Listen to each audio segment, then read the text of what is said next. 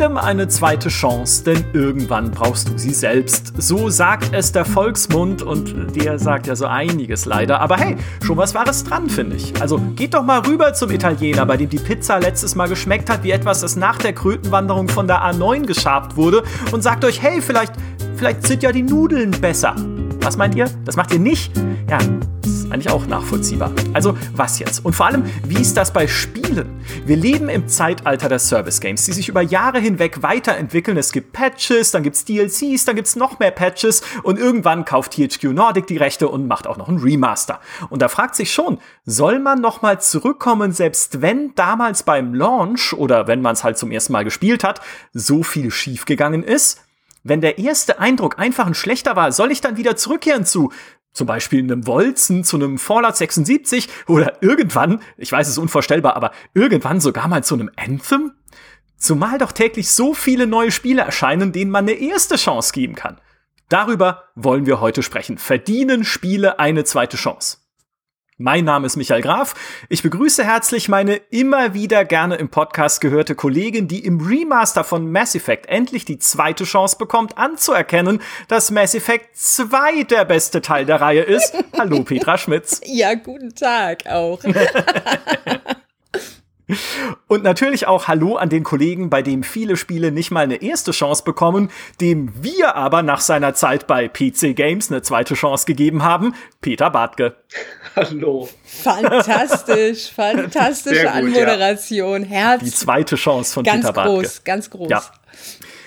Bevor es losgeht, äh, sei euch wie immer GameStar Plus ans Herz gelegt, das diesen Podcast überhaupt erst ermöglicht. Dort gibt's äh, exklusive Artikel, Videos und doppelt so viele Podcasts, weil jede zweite Folge exklusiv für unsere lieben Plus-Mitglieder erscheint. Ich weiß, ihr hört alle zu, deswegen herzliche Grüße gehen raus. Und diesen Monat könnt ihr noch dazu das Gratis-Spiel Age of Wonders 3 bei äh, GameStar Plus abstauben von unserem Partner Games Planet. Das ist übrigens richtig gut. Ist wirklich richtig gut, ja. ja? Also ich würde auch sagen, es ist richtig gut, weil äh, ohne, ohne, als wenn es nicht richtig gut wäre, einfach um Werbung zu machen. Aber es ist richtig gut. Ja, ist es auch. Also ja. das ist, das ist echt, ähm, das ist echt so. Ja. Verdienen Spiele eine zweite Chance? Age of Wonders 3 verdient ganz sicher eine zweite Chance, wenn ihr es bis jetzt noch nicht gespielt habt. Aber äh, ist ein bisschen ein Thema, das äh, so aus mir selbst herausgeboren äh, wurde. Ähm, weil ich sehr viel Fallout 76 gespielt habe wieder in letzter Zeit und dafür im Kollegenkreis angeschaut werde, digital leider nur, weil wir momentan uns ja nur in Videokonferenzen sehen, aber angeschaut wurde, als käme ich vom Mond. Hm. Wenn ich sage, hey, ich spiele gerade wieder Fallout 76, da ist jetzt ein neues Add-on rausgekommen mit der äh, Bruderschaft des, äh, der Bruderschaft des Stahls, mit der stählernen Bruderschaft. Wie ihr seht, ich kenne das richtig gut. Ja. Ähm, und äh, ich habe da richtig Spaß dran und jetzt mich wieder da ein bisschen drin rumzutreiben, auch mit meiner Freundin abends. Und dann äh, sehe ich nur ausdruckslose Gesichter, oder ausdruckslos ist noch das Beste, sondern eigentlich Gesichter voller Verachtung, die sagen, du spielst das immer noch? Hast du es denn immer noch nicht verstanden? Und das, äh, das äh, Verständnisloseste ist immer das von Peter Bartke. Ja, aber der Peter spielt es ja auch nicht. Ja, also ich ja. meine, ähm, der Peter hat natürlich nicht diesen, diesen äh, Wissensvorsprung und Erlebnisvorsprung, den du hast, dadurch, dass du es jetzt mit den Patches spielst. Ich würde das nicht mit der Kneifzange anfassen, das muss ich äh, dazu sagen. Ähm, aber äh, zum einen, du hast halt einen anderen Wissensstand als Peter und zum zweiten, du spielst es mit deiner Freundin zusammen. Das macht eine Menge mit jemandem. Das stimmt, aber ich habe sie ja gezwungen anzufangen. Ach so. Also ich habe ja gesagt, ich spiele das jetzt und dann hat sie gemeint, oh Mann, ja, jetzt dann äh, muss ich irgendwie auch, ne? Ja, aber aber aber aber doppelt aber, verachtenswert, ja, weil du verbringst deine Zeit mit diesem Spiel und dann tust du noch jemandem anderen das Leid an, dass der auch noch sich damit beschäftigen muss. Ja, aber äh, mal ganz ganz ehrlich, ich meine, du du mhm. machst es du ich, ich glaube, du machst es beruflich Spiele beurteilen, also oder hast du mal? Keine Ahnung. Jedenfalls äh, nee, du machst es immer noch beruflich. Äh, wie, wie würdest du denn jetzt ein Fallout 76 in der der aktuellen Phase beurteilen? Sind die Patches so gut und ist es äh, äh, alleine dadurch, dass sie jetzt auch echte Menschen in Anführungsstrichen da eingepflanzt haben, äh, ist es ein anderes Spielerlebnis als vorher?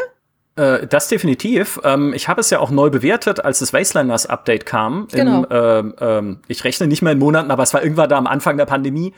Ähm, und äh, es ist dadurch ein besseres Spiel geworden. Ich würde aber immer noch, auch jetzt mit der, mit äh, der Bruder, ich sag's noch mal, die Bruderschaft des Stahls, die stählerne Bruder, Brotherhood of Steel habe ich die ganze Zeit im Kopf. Ja, ähm, auch jetzt mit einem neuen Update würde ich nicht behaupten wollen, dass es ein für alle wirklich gutes Spiel ist. Weil das hat immer noch sehr viele Probleme. Es hat immer noch im Endgame viel Grind. Es hat immer noch Bugs, wo du denkst, wie, wie, wer, Hallo Bethesda, ja, Todd Howard, wenn du uns zuhörst, wie kann es einfach sein, dass es immer noch vorkommt, dass ich ein, in der Quest irgendwie einen Roboter besiegen soll und er ist im Boden, wo ich ihn nicht treffen kann mit meiner Schusswaffe, so dass ich Minen auf den Boden schmeißen muss, in der Hoffnung, er fährt rein, weil die explodieren auch nach unten. Aha. Also wie? Wie hm. kann es, wie kann es sein? So, also solche Sachen sind immer noch drin. Deswegen würde ich sagen, wenn wir jetzt so in klassischen GameStar-Wertungen reden würden, äh, aktuell hat Fallout 76 bei uns eine hohe 60er-Wertung. Vielleicht, wenn man sich das im Detail anguckt, könnte man inzwischen niedrige 70er-Wertung verdienen, äh, äh, begründen, sage ich, oder es würde die verdienen.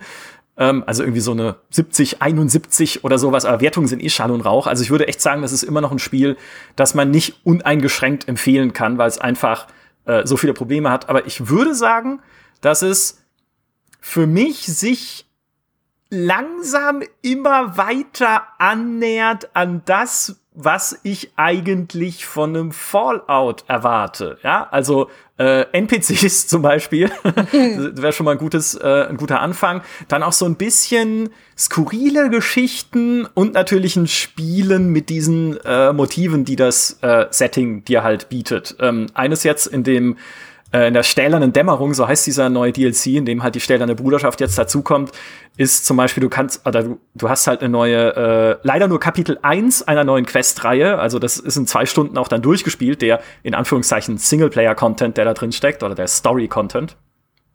Aber du kannst dann zum Beispiel entscheiden, bei einer Familie, welchen von zwei Söhnen du für die stählerne Bruderschaft rekrutierst. Den klugen Sohn oder den kämpferischen Sohn wo ich dann natürlich später erwarten würde, dass das entsprechende Auswirkungen hat. Oder du kannst überhaupt dich ein bisschen damit beschäftigen, wer ist diese stählerne Bruderschaft überhaupt, weil die natürlich mit ihren dicken Powerrüstungen und fetten Wummen da in Appalachia einfallen, ja, und sagen, okay, wir sind jetzt hier der, äh, ja, die, die neuen Beschützer und wir bringen Recht und Ordnung, aber aus Eigennutz, weil der Zweck der stählernen Bruderschaft ist es halt alte Technologie an sich zu reißen, damit sie kein anderer mehr missbrauchen kann und die Menschheit komplett auslöscht, mhm. die ja eh schon zum großen Teil ausgelöscht ist. Darf, darf, so, ich, darf ich ganz kurz äh, reingrätschen? Also du hast ja, klar, ja, du, du machst den Sanity-Check jetzt genau. bei mir immer. Nee, gar nicht. nee, sagen, nee, gar nicht. Aber ich, ich glaube, ich, ich kann nachvollziehen, warum du Fallout 76 entgegen aller Rationalität, haha,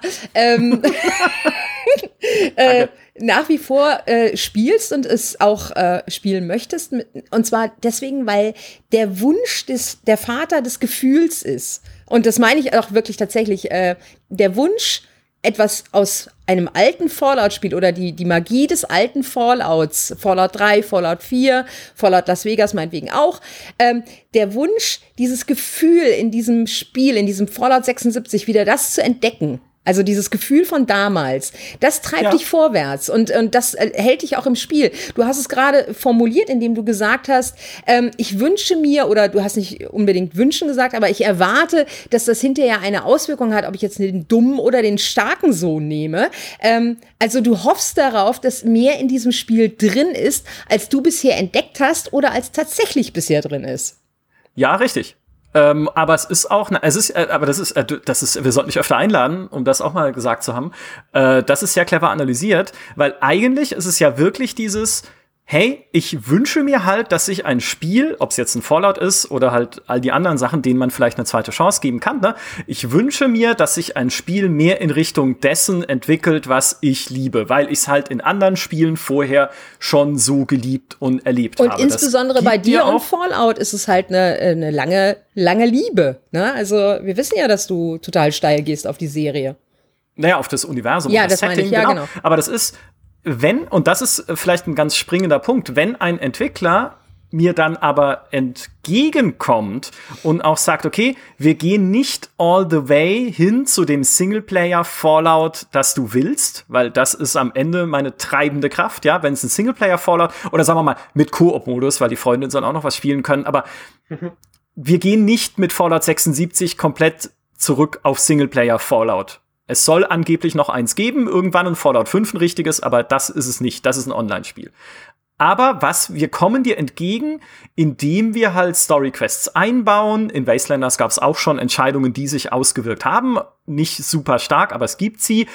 Also es ist nicht nur Kulisse oder sowas, aber ich merke dann tatsächlich auch bei mir, okay, wenn ihr diesen Schritt auf mich zugeht, dann gehe ich auch wieder als Spieler diesen Schritt auf euch zu und wohlgemerkt als Spieler, nicht notwendigerweise als Redakteur. Ja, also mhm. also das kann man in dem Fall vielleicht auch die Rollen mal ein bisschen trennen, weil niemand jetzt von den Leuten, die uns äh, zuhören, niemandem von euch würde ich jetzt äh, würde ich jetzt schütteln, wenn ich euch auf der Straße begegne und sage, spiel halt endlich Fallout 76, ist das beste Spiel ever. Ist es nicht, ja? Aber für mich ganz persönlich, wenn mir der Entwickler so entgegenkommt, dann sage ich, okay, das honoriere ich und es hilft mir jetzt auch wieder mehr dabei, Spaß mit dem Ding zu haben und positive Erwartungen, und ich glaube, das ist der springende Punkt, positive Erwartungen zu haben an seine Zukunft.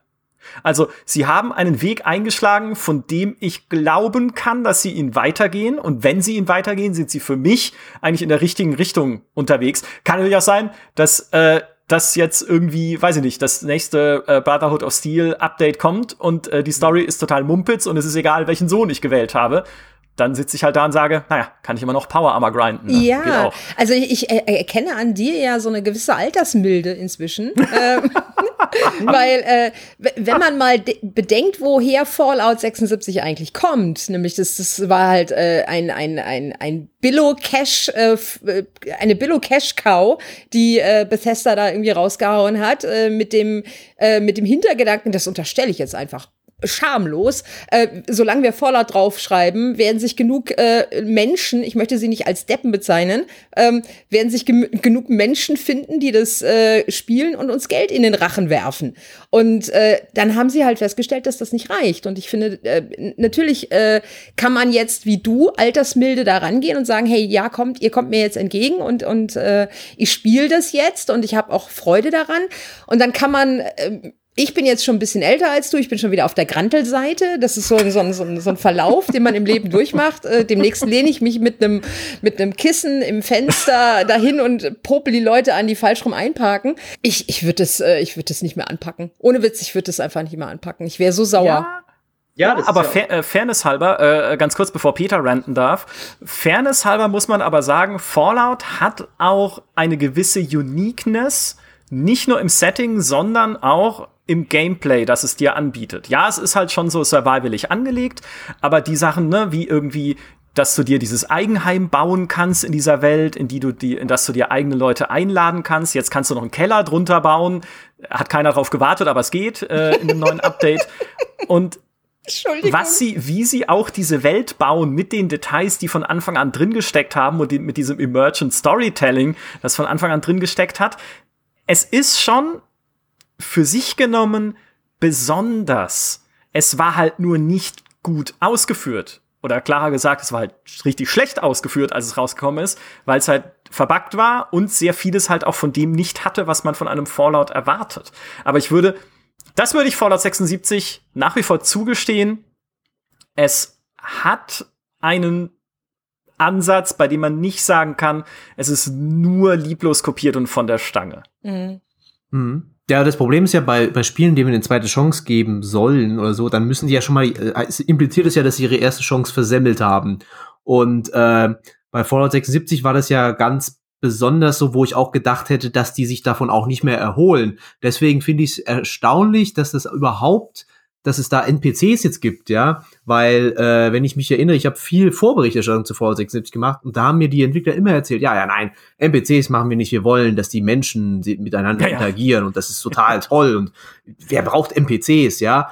Und dann sind sie halt einfach eingeknickt und haben gesagt, oh, wir sehen, die Leute hassen unser Spiel, scheiße, machen wir doch NPCs rein. Und dann siehst du eben, wie dumm dieses Konzept eigentlich war, zu sagen, nein, nein, das ist das, das dieses Spiel ist intrinsisch damit äh, verbunden, damit verbunden. dass, äh, dass es keine NPCs gibt. Nein, ihr habt sie einfach nur nicht eingebaut, ja. Äh, und dann kann man ein Spiel natürlich auch wieder retten, so in dem Sinne. Aber wenn, ich hätte tatsächlich gedacht, dass dieses Spiel unrettbar verloren ist und dass da gar nichts mehr passiert.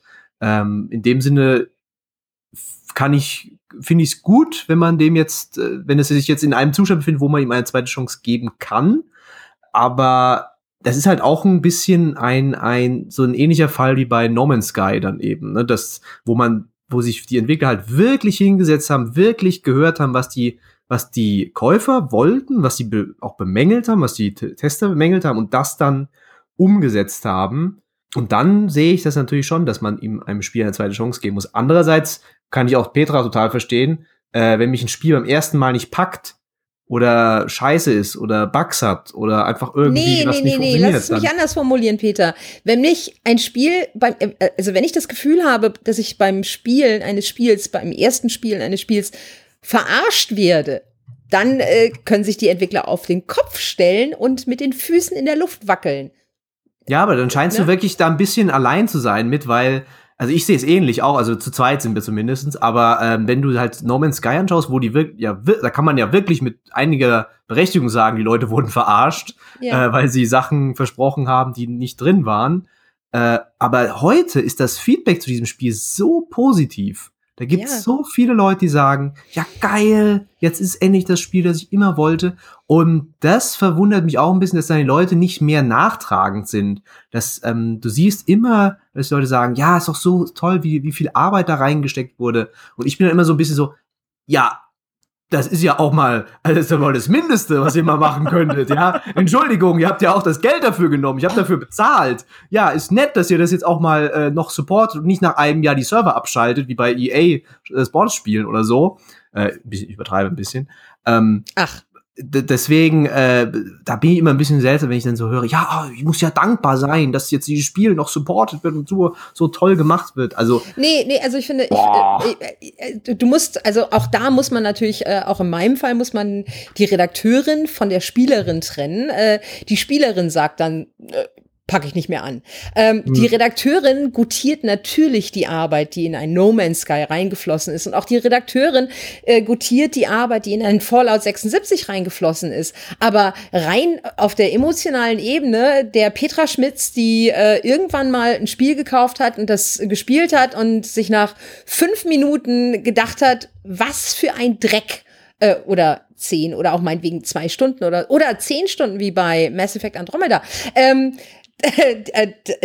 die packt es dann nicht mehr an. Und insofern äh, kegel ich meine Absicht, Mass Effect Andromeda äh, bei, bei Spielen, die noch eine zweite Chance verdient haben, aufzunehmen, was ich ursprünglich vorhatte. Aber ich kann es eigentlich nicht argumentieren. Entschuldigt. Muss mir was Ja. anderes ausdenken. Also ich, ihr, seid, ihr seid so ein bisschen jetzt wie Waldorf und Stadler für mich jetzt, so Mhm. die, die äh, zwei Grumpy, äh, diese Grumpy Muppets Ja, äh, äh, das- vom Balkon. Ja, ich sag ja, Kissen im, im Fenster und so, ne? Das kommt halt mit dem Ja. Alter. Peter, wie alt Aber bist ich- du? zu alt. Zu alt. Ja. Ich kann das aber, also ich meine, grundsätzlich ist es ja auch richtig oder nachvollziehbar zu sagen, na ja, wenn ich jetzt 50 Euro auch aus dem, aus dem Fenster schieße für ein Spiel, was mir Dinge versprochen hat, die es nicht halten kann, weil es Gameplay irgendwie langweilig ist, weil es monoton ist, weil es blöder Grind ist, weil es Anthem ist, ähm, dann, ja klar, dann bin ich natürlich erstmal sauer. Und zwar zu Recht.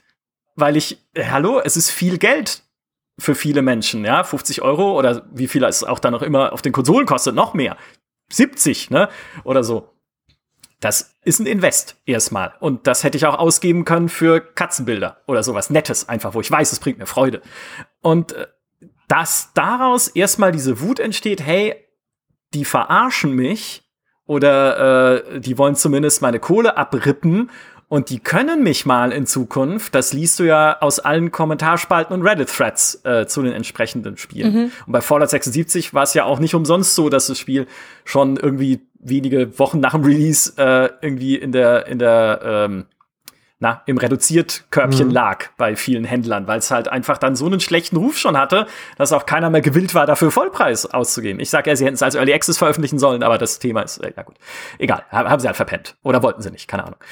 Aber äh, ich spreche da natürlich auch aus dem Elfenbeinturm, ne? das wollen wir jetzt auch nicht verhehlen, weil äh, ich muss nicht immer für ein Spiel bezahlen, für manche schon, aber zum Beispiel Fallout äh, habe ich jetzt auch schon damals, als es rausgekommen ist, von Bethesda bekommen und die DLCs kosten nichts. Das heißt, das lag halt einfach noch in meinem Account und dann ist die Hürde ja auch nicht hoch, es einfach zu spielen, ja, weil es kostet mich in dem Fall kein Geld. Also ich bin auch nicht irgendwie emotional äh, geschädigt, weil ich jetzt äh, 70 Euro für das Ding ausgegeben habe, schon von vornherein.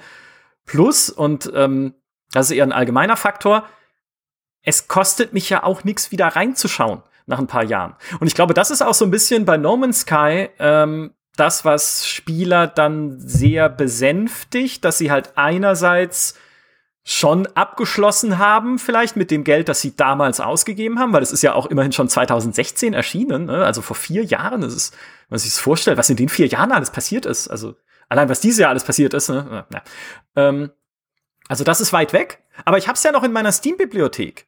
Und was soll's, ne? Installiere ich mal wieder und, äh, Moment mal, es hat jetzt Multiplayer und es hat mehr als drei Planetentypen, die sich ständig neu durchmischen. Und es ist irgendwie halt besser zu bedienen und hat weniger Grind. Und hey, cool, dass, äh, dass sie das jetzt so vorangebracht haben. Und man haben. kann natürlich auch andersrum argumentieren. Und zwar, dass die Menschen, die das damals gekauft haben, sich jetzt nachträglich bestätigt fühlen in diesem Kauf logischerweise, hey, es war doch keine Fehlinvestition. Ich habe doch keinen Fehler gemacht. Ja, die haben ja noch was geliefert. Äh, und ja. äh, das kommt natürlich auch noch, also du kannst es von der einen Perspektive positiv äh, betrachten und von der anderen dann auch wieder. Ich neige ja dazu, dass ich Spiele, von denen ich glaube, dass ich sie lange spielen werde, ich neige ja dazu, dass ich mir die kaufe. Also äh, ich kaufe mir die wirklich ähm, und äh, manchmal auch in mehrfachen Ausführungen. Und äh, ich kaufe aber auch nur Spiele, von denen ich weiß, dass ich äh, die lange spielen werde, weil ich natürlich das fantastische Glück habe, dass ich alles vorher mal ein bisschen anprobieren kann, wenn ich denn will. Ja, und wenn mir dann halt was nicht taugt, dann, äh, dann kaufe ich es nicht. Und ähm, insofern, ich würde nicht in die Verlegenheit kommen, mir No Man's Sky schönreden zu müssen oder Fallout 76, ohne dir nahe zu treten zu wollen, ist bestimmt total super. mhm. äh, weil ich, äh, weil ich mir das einfach auch nicht kaufen würde. So, Ende. Ja, ja. ist natürlich, äh, ja, okay. Also, okay. ja, okay. naja, aber grundsätzlich, ich meine, wenn wir Mass Effect Andromeda mal als Beispiel nehmen würden. Nein, ne, hör auf. Ist natürlich auch ein. Ey, nee, aber es ist ja auch grundsätzlich, also jetzt mal egal, was man von dem Spiel. Ich fand ja die Main Quest nicht so schlecht. Es hat viele schreckliche Dinge, die es macht in Sidequests, aber okay. Aber grundsätzlich ist es natürlich auch ein schwieriges Beispiel, weil es ist ja kein Service-Game in dem Sinne. Ja. Äh, es hat ja nicht mal DLCs bekommen, wo man hätte sagen können, okay, jetzt wo die Quarianer-Arche noch drin ist, die sie irgendwie aus unerfindlichen Gründen andeuten und dann gibt es sie nicht. Danke, ja, BioWare. Mhm. Soweit bin ich gar das nicht gab's gekommen. Ja nicht mal. ich habe nach ja, zehn Stunden Das passiert ganz am Ende. Ja, das ist ja das Ende aufgehört. von Andromeda ist, ach ja, wir haben eine Spur der Quarianer-Arche. Und Shepard, also nee, nee, Shepard ist es ja nicht, sondern Pathfinder-Guy, äh, sagt, Oder okay, Girl. cool, und dann ist Ende. Ja. Und du denkst, okay, cool, das äh, kommt dann im DLC, der nie erschienen ist. Mhm. Aber grundsätzlich ist es ja kein Spiel, das sich so auch konzeptionell weiterentwickelt. Und ich glaube, das kann man auch unterscheiden bei äh, einem No Man's Sky, bei einem Fallout auch, was den spielerischen Schwerpunkt angeht. Und selbst bei einem Anthem, ja, mit dem, was BioWare da wohl gerade versucht, in Richtung Rollenspiel zu drehen, mal gucken, ob es klappt. Da gehen sie ja noch mal so an den Motor ran und sagen, okay, wo muss ich denn konzeptionell am Spiel etwas ändern, damit es halt zumindest mehr dem entspricht, was meine Community offenbar oder halt laut der Rückmeldung, die wir kriegen, von mir erwartet. Also um bei Anthem zu bleiben, ne? Ach, Moment, wir haben es als Rollenspiel beworben und äh, warte, bei BioWare, BioWare, was haben wir früher gemacht? Baldur's Gate und so Sachen, ne? Also Rollenspiele. Lasst uns doch wenigstens Talentbäume einbauen. Mhm äh, wie es überhaupt jemals ohne Talentbäume erscheinen konnte, das Spiel. Ja. Unerklärlich. Also äh, können wir festhalten, dass eigentlich diese Spiele, die eine zweite Chance verdient hätten um, oder sie sich erarbeiten können, sind genau. unterm Strich Service Games. Ja, weil sonst ändert sich ja, ja nichts. Naja, es ja. können auch Spiele sein, ich finde, ähm, da gehören auch Spiele zu, die in einem technischen Zustand erschienen sind, die einf der einfach nicht gut war. So ein Horizon Zero Dawn auf dem PC zum Beispiel, was wir auch abgewertet haben, dann noch nach. Äh, ja, aber und aber, weißt du, aber, aber entschuldige bitte, Horizon Zero Dawn ist halt trotzdem im Selbstläufer. Ja, okay, aber also was gibt's? Äh, Assassin's Creed Unity vielleicht, ja. Was hatten wir letztens im letzten Podcast, glaube ich, geredet, als Grafikblender und dass es äh, ziemliche Probleme hatte zum Launch und so. Ja, die und, Augen, ich fand das lustig, wenn sich die Texturen äh, so nach außen gestülpt haben. Ja, so. oder Haha, wenn fun. die beim, beim, wenn ich zum ersten Mal die Assassinen treffe in ihrer geheimen Höhle und sie stehen da Geheime oben- Höhle. Ja, es ist eine Höhle. Und oben stehen sie auf dem Podest und dann verschwindet aber alle, die ganze Umgebung. Wir stehen im Nichts einfach rum. Also wie im Animus quasi. Ja, super Die gut. ist so geheim, die gibt's Die, gar ja, nicht. die gibt's nicht, ja.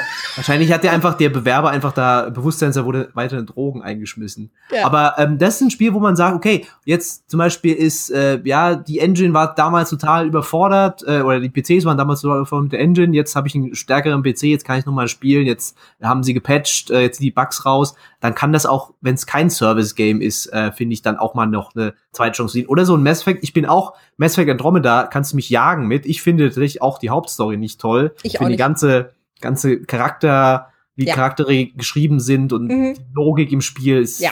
zum Haare sträuben. Aber ich verstehe, warum Leute es gut finden. Ähm, und, aber da Der kannst du Mako auch sagen, kann springen. es, es ist interessant, dann noch mal ein Spiel zu spielen nach diesem, wenn es nicht mehr äh, diskutiert wird, zu Tode diskutiert wird, ja, wenn, wenn Mhm. du jetzt gerade nach Mass Effect, dem Release, haben jeder gesagt, es ist total scheiße, scheiße, scheiße, ist so dieser Anti-Hype und du bist dann selbst auch so ein bisschen drin und denkst dir, ja, okay, hier sehe ich jetzt eine Ecke, das, das ist, das ist genauso, wie die Leute sagen, das ist totaler Scheiß und vielleicht aber, wenn du dann ein Jahr später noch mal spielst und so einfach an deinem eigenen Tempo auch und einfach ohne dass irgendjemand dir sagt, spiel, spiel bloß nicht Mass Effect, ähm, hast du dann eine andere Erwartungshaltung, gehst anders an ein Spiel ran und vielleicht merkst du dann, ey, das passt mir doch gut. Also ich habe viele Leute ge gehört, die jetzt, die jetzt sagen, hey, Andromeda war gar nicht so schlecht, ja. Also die Leute haben offensichtlich einen Dachschaden oder sind ähm, natürlich haben sind in der gleichen Meinung wie unsere Tester, die das Spiel ja gut bewertet haben, was ich vollkommen verstehe auch, aber das ist halt so eine Sache, die, die, die, ähm, Peter, die, halt magst du noch mal reinkommen? Aber äh, grundsätzlich finde ich äh, super spannend, was du gerade gesagt hast, Peter, weil natürlich zum Release, gerade wenn es ein Release ist, der in die Hose geht, hast du halt direkt, weil es auch immer die lautesten Spieler sind, diese Wutbubble um dich rum. Also Leute, die lautstark in allem, was Kommentare fasst, sich drüber auslassen, wie schrecklich es ist. Natürlich auch oft begründet. Ne? Das heißt nicht, dass es irgendwie zu Unrecht wäre oder so. Aber die Leute, die sagen, okay, wir sehen die Schwächen des Spiels, aber wir haben trotzdem Spaß damit, sind oft entweder äh, gar nicht da, weil sie sagen, das gebe ich mir nicht, äh, dann irgendwie kaputt geschrien zu werden, weil ich der einzige Mensch auf der Welt bin, der Mass Effect Andromeda cool findet, oder weil sie halt äh, sich grundsätzlich irgendwie, weiß ich nicht, irgendwie nicht äußern. Ja, weil sie vielleicht So, auch einfach in, innerhalb äh, dieser inzwischen ja auf Social Media äh, erweiterten Bubble eben auch einfach nicht aktiv sind. Ich glaube, dass ganz, ganz furchtbar Ja. viele Menschen damals Mass Effect Andromeda gespielt haben und gedacht haben, hey cool, ein neues Mass Effect mag ich. Ja, so wie, wie, äh, wie wir alle irgendwie ähm, alle Jahre mal wieder ein Assassin's Creed anfassen oder ein Far Cry oder so. Hey, guck mal, ein neues Far Cry spiele ich. Äh, mag ich. Äh, war, waren gute 60 Stunden oder sowas. Und äh, da gibt's halt kein, keine, keine Diskussionskultur. Man spielt das halt vor sich hin und, und wenn es fertig ist, ist es fertig. Ja. Und wenn dieses, äh, wenn diese Bubble dann irgendwann weggebubbelt ist, sozusagen, äh, geplatzt, ne, um im Bild zu bleiben, dann ist es halt einfach befreiter, dir deine eigene Meinung bilden zu können auch. Geht ja genauso umgekehrt. Ja, wenn die Leute weg sind, die ständig lautstark sagen, dass The Witcher 3 eines der besten Spiele ist, die je gemacht wurden, was natürlich stimmt, aber das ist jetzt unabhängig davon und äh, auch unabhängig davon, dass diese Leute niemals weg sein werden, weil es gewinnt ja jede Abstimmung immer noch, die es irgendwie an Community-Preisen ja. gibt. Ne? Ja. Aber wenn du auch diese Kulisse mal ausblenden kannst und sagen kannst, okay, ich gehe jetzt an The Witcher mal komplett neutral ran und guck mal, und wir haben dieses Sozialexperiment hier gemacht mit meiner Freundin, der ich gesagt habe, du spielst jetzt The Witcher 3, ja? Du also nicht so, aber einfach wir haben es halt mal ne, gespielt. Und sie hat dann am, schon am Anfang fand sie es blöd, weil sie nicht verstanden hat, wer die Personen sind, weil das Spiel es dir nicht ausreichend erklärt, was völlig richtig ist. Ja, du weißt am Anfang gar nicht, wer ist denn jetzt Jennifer, wer ist denn jetzt Ciri, warum sind die wichtig für Geralt? In den Spielen vorher waren sie gar nicht drin, also Witcher 2 vorher gespielt, muss man dazu sagen. Also wa was ist denn, also irgendwie diese, dieser Zusammenhang zwischen The Witcher 2 und The Witcher 3 ist irgendwie gar nicht da, wenn man die Bücher nicht kennt. Oder zumindest halt ein bisschen sich in die Hintergründe eingelesen hat, wo ich dann so daneben saß und dachte, Stimmt. Stimmt. Aber wenn du sowas gesagt hättest, irgendwie, nicht in einem Test, ne? Ein Test ist was anderes, aber wenn du jetzt auf Reddit gegangen wärst und gesagt hättest, hey, hier im Witcher Fan-Thread, äh, wisst ihr, was ich blöd finde? Den Anfang. Ja, weiß nicht. Ähm, dann hätte dir vielleicht auch jemand gesagt, wie doof du bist, weil das Spiel an sich super ist. Hm. Ja, die zweite Chance. Peter, hast du schon jemals irgendwas eine zweite Chance gegeben in deinem Leben? Äh, Brokkoli. Das habe ich tatsächlich äh, dann doch spät, habe ich da Zugang gefunden zu. Brokkoli Games. Nachdem da die ersten paar DLCs raus waren. Ja, ja wurde die Geschmacksnerven wurden gepatcht und seitdem geht's gut. Äh, ja, es, äh, ich habe schon überlegt, was ich, was, was für Spiele ich eine zweite Chance gegeben habe. Ich habe ja versucht, The Witcher 3 eine zweite Chance zu geben, aber dann kam ein Artikel raus, den viele Leute nicht gut fanden. Ähm, und dann warst du so pisst und dann hast du direkt äh, wieder aufgegeben. Ich kann das nachvollziehen. Ja, ja, ja. So ähnlich. Äh, ähm, es ist echt. Meistens gebe ich eigentlich Spielen keine zweite Chance, weil ich sage, ähm, weil du hast vorhin einen schönen Satz gesagt, äh, Micha, wo du sagst, äh, es kostet mich ja nichts, dem Spiel eine zweite Chance zu geben. Doch, es kostet mich sehr wohl was, nämlich meine Zeit. Ähm, und es gibt so viele Spiele und so viele neue Spiele vor allem, auch wenn 2020 nicht so viele neue Spiele kamen, ähm, dass du halt dass ich halt echt keine Zeit habe, mir noch so alten Schnodder anzuschauen, den ich schon beim ersten Mal nicht gut fand. Und dann kommt noch dazu, du, wir haben ja vorhin auch darüber geredet, dass, ähm, dass man bei Anthem oder so, da gehen die Entwickler noch mal richtig ran und, und schrauben noch mal an, an den Grundfesten des Gameplays. Aber das ist so schwierig, dass ich, ich bin der Meinung, das geht gar nicht. Ähm, wenn du ein No Man's Sky anschaust, ja, da sagt, da gibt's jetzt Multiplayer, da kannst du jetzt was weiß ich bauen, du kannst einen Frachter haben, aber im Grunde ist es halt immer noch dasselbe Spiel, hat immer noch das dämliche Interface wie vorher hat immer noch einen unglaublichen Grind, wo ich einschlafe nach zwei Minuten. Und da hat sich nichts geändert, wo ich sage, ah, jetzt, das ist viel besser jetzt. Nein, sondern es ist, es ist halt, es geht mehr in die Breite, es geht vielleicht ein bisschen mehr in die Tiefe, aber die Sachen, die mich genervt haben, die sind ja immer noch so. Also, es ist für mich schwierig dann zu sagen, äh, das Spiel hat sich so verändert, dass ich jetzt eine zweite Chance gebe. Weil äh, ich weiß halt im Grunde, weil ich ja auch ein bisschen inzwischen weiß, wie Spielentwicklung, wie furchtbar schwierig Spielentwicklung ist, man kann halt nicht einfach das Spiel dann besser machen. Es gibt halt von der Engine gibt es bestimmte Sachen, die man nicht so einfach verändern kann. Ähm, das dauert alles unglaublich viel Zeit, äh, Sachen zu ändern und, und oder auch eine was, was machst du, wenn mir, wenn mir der Charakter nicht gefallen hat im Spiel oder wenn die, die Story doof war, Mass Effect Andromeda? Das wird ja auch nicht besser dadurch, auch wenn es gepatcht wird, was es ja nicht wurde. Nee, Groß. natürlich nicht. Also insofern war ja Mass Effect Andromeda von vornherein auch ein blödes Beispiel. Aber, äh, aber jetzt mal bei No Von wem kam das nochmal? Äh, keine Ahnung, äh, äh, kenne ich nicht.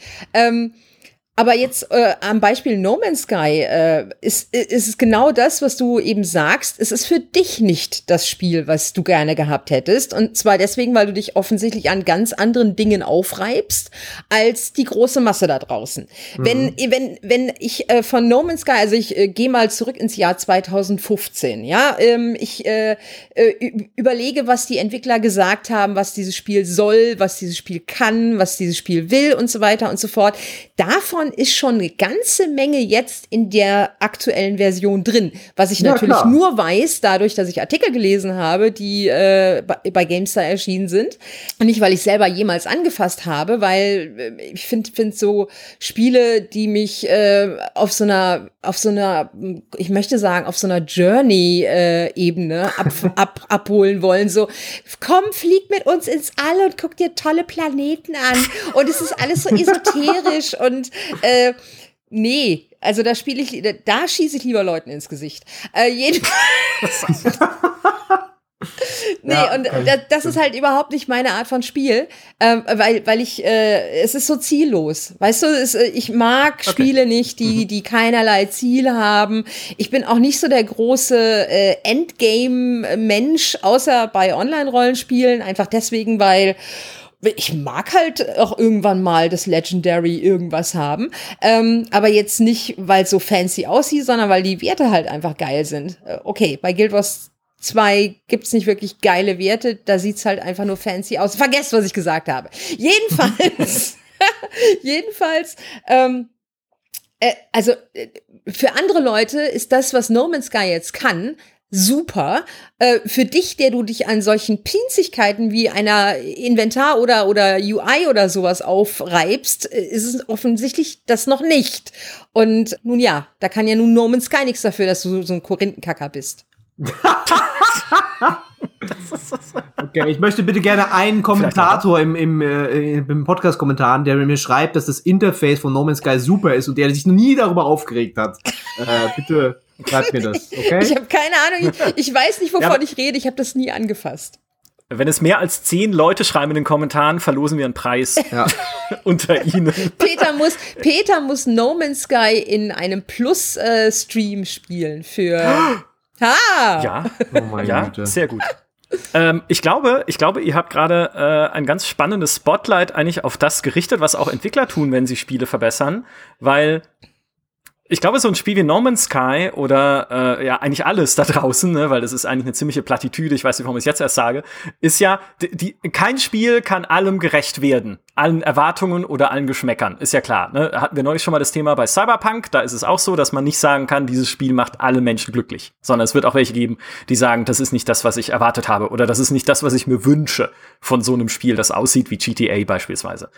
Und wenn ich jetzt so ein Spiel habe wie No Man's Sky und ich sehe, okay, die Leute, die es gekauft haben, haben es ja gekauft aufgrund der Versprechungen, die ich gegeben habe. Und diese Versprechungen sind ja, oder so im Groben, ne, flieg da raus in ein Weltall, das du erkunden kannst, gemeinsam mit Freunden.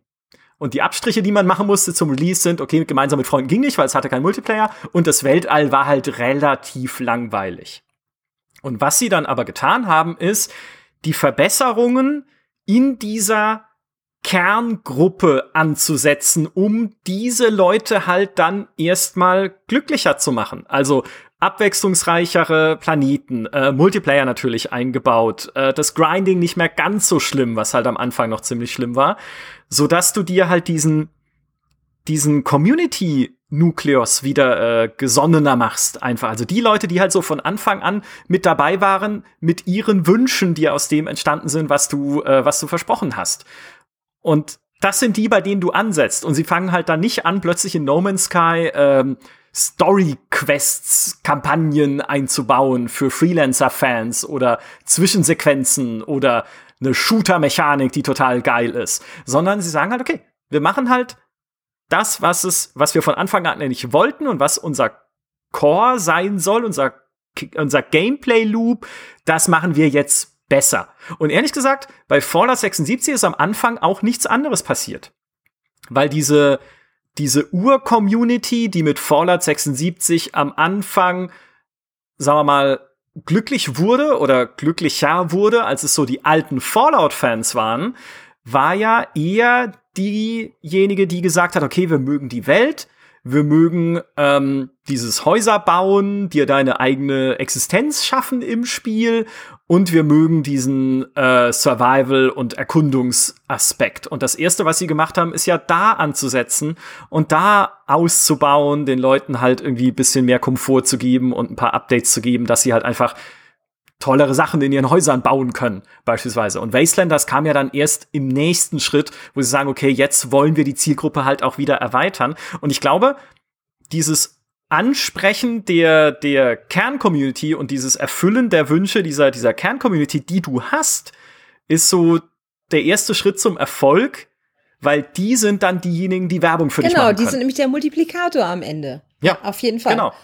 Also am Anfang sind sie ja dein, negativer Multiplikat, dein Divisor sozusagen, weil sie allen erzählen, wie enttäuscht sie sind, mhm. ja, auch wenn sie natürlich trotzdem irgendwas finden am Spiel und den, den Gedanken des Spiels grundsätzlich gut finden, aber es war halt einfach nicht gut umgesetzt. Aber erstmal musst du deren Stimmung drehen und dann kannst du anfangen, dann, dann strahlt es sozusagen nach außen langsam vielleicht aus auf alle anderen, die da draußen ja. sind keine Ahnung, wer zur Core-Community gehört von Anthem. Vielleicht kann sich da mal jemand melden, weil ich, ich weiß tatsächlich de facto nicht, wie Anthem jetzt aktiv gespielt wird. Ob Anthem aktiv ja, gespielt ich auch wird. Nicht. Genau, aber auch da wird BioWare halt gucken, okay, was können wir den Leuten geben, die uns halt mögen? Und ich muss tatsächlich sagen, ich habe es ja selber gespielt. Es gibt zwei Dinge an Anthem, da würde ich sagen, die waren nicht schlecht und darauf kann man aufbauen. Das ist halt erstens das Kampfsystem und wie sich Kämpfe anfühlen in dem Spiel. Auch mit diesem Rumfliegen, diesem Iron Man-mäßigen, ne? Ich spring halt dann hoch und dann habe ich meinen mein, mein Düsenantrieb und schwing mich da durch die Lüfte in diesen schönen Landschaften, die es einfach hat. Und eigentlich war auch das Storytelling, also wie sie die Geschichte erzählen mit den anderen Charakteren und so, war okay gelöst. Mhm es war halt eine furchtbare Story, ja, und die halt irgendwie lückenhaft war oder du hast überhaupt nicht verstanden, was da los ist. Aber sie haben ein paar Charaktere drin gehabt, die waren in Ordnung. Sie haben halt ganz nette Zwischensequenzen da drin gehabt. Und jetzt hinzugehen und zu sagen, okay, wir versuchen halt diesen Kern zu nehmen dessen, was Leute an unserem Spiel gut fanden und den auszubauen. Okay, aufs Kampfsystem bauen wir halt noch ein Rollenspielsystem auf, dass es sich auch so anfühlt, als hätte ich irgendwie tatsächlich Progression und nicht irgendwie nur Waffen, die, als würde ich mit Erbsen auf Gegner schießen, weil irgendwie alles mitlevelt oder dass die Standardwaffe immer die stärkste ist, das ganze Spiel hinweg, egal was ich noch Besseres finde, weil die Gegner mit den Waffen leveln oder was auch immer da als an, an Absurditäten rausgefunden wurde bei dem Spiel. Ähm, aber da halt anzusetzen, so an der, an der Kernmechanik und es dann halt langsam weiter auszubauen. Weil ich glaube, das ist das Einzige, was du tun kannst als Entwickler, wenn du nicht sagen willst, Tabula rasa, weiter mit dem mhm. nächsten. Ja. Interessant finde ich übrigens äh, im, im Zuge dieser Diskussion über äh, Spiele eine zweite Chance geben. Das ist ja äh, weniger eine, eine entwicklergetriebene Angelegenheit, sondern eher eine ich gebe einem Spiel eine zweite Chance Angelegenheit, also eine, eine persönliche Angelegenheit. Äh, und du hast gerade Anthem erwähnt und wir hatten es vorher schon ein paar Mal. Und jetzt fiel mir übrigens ein bei einem Spiel, äh, bei dem ich immer wieder denke, dem müsste ich eigentlich mal eine zweite Chance geben. Aber ich habe inzwischen zu viel Angst davor, weil es so groß geworden ist und so komplex geworden ist und so, so wild geworden ist, ähm, dass ich mich da eigentlich nicht mehr reintraue weil überall steht, ja, äh, du brauchst dazu, musst du 53.000 Millionen Wiki-Einträge lesen und äh, die Community befragen und so weiter und so fort. Das ist das Ur-Anthem, nämlich Warframe. Und das habe ich damals, wann ist denn das rausgekommen? 2013, 2014, irgendwie so, sein, keine ja. Ahnung. Das mhm. habe ich damals mal ein bisschen gespielt und fand das echt, echt blöd. Also richtig blöd. Ähm, man kann das auch noch nachlesen. Ich weiß gar nicht mehr, ob ich damals den Test gemacht habe oder ob das irgendwie anders war, aber ich habe das auch gespielt und fand das richtig saublöd. Und äh, der Sascha hat äh, schreibt ja immer mal wieder darüber, sei es jetzt nun für äh, für Sonderhefte oder für für Artikel auf GameStar oder fürs Heft oder so.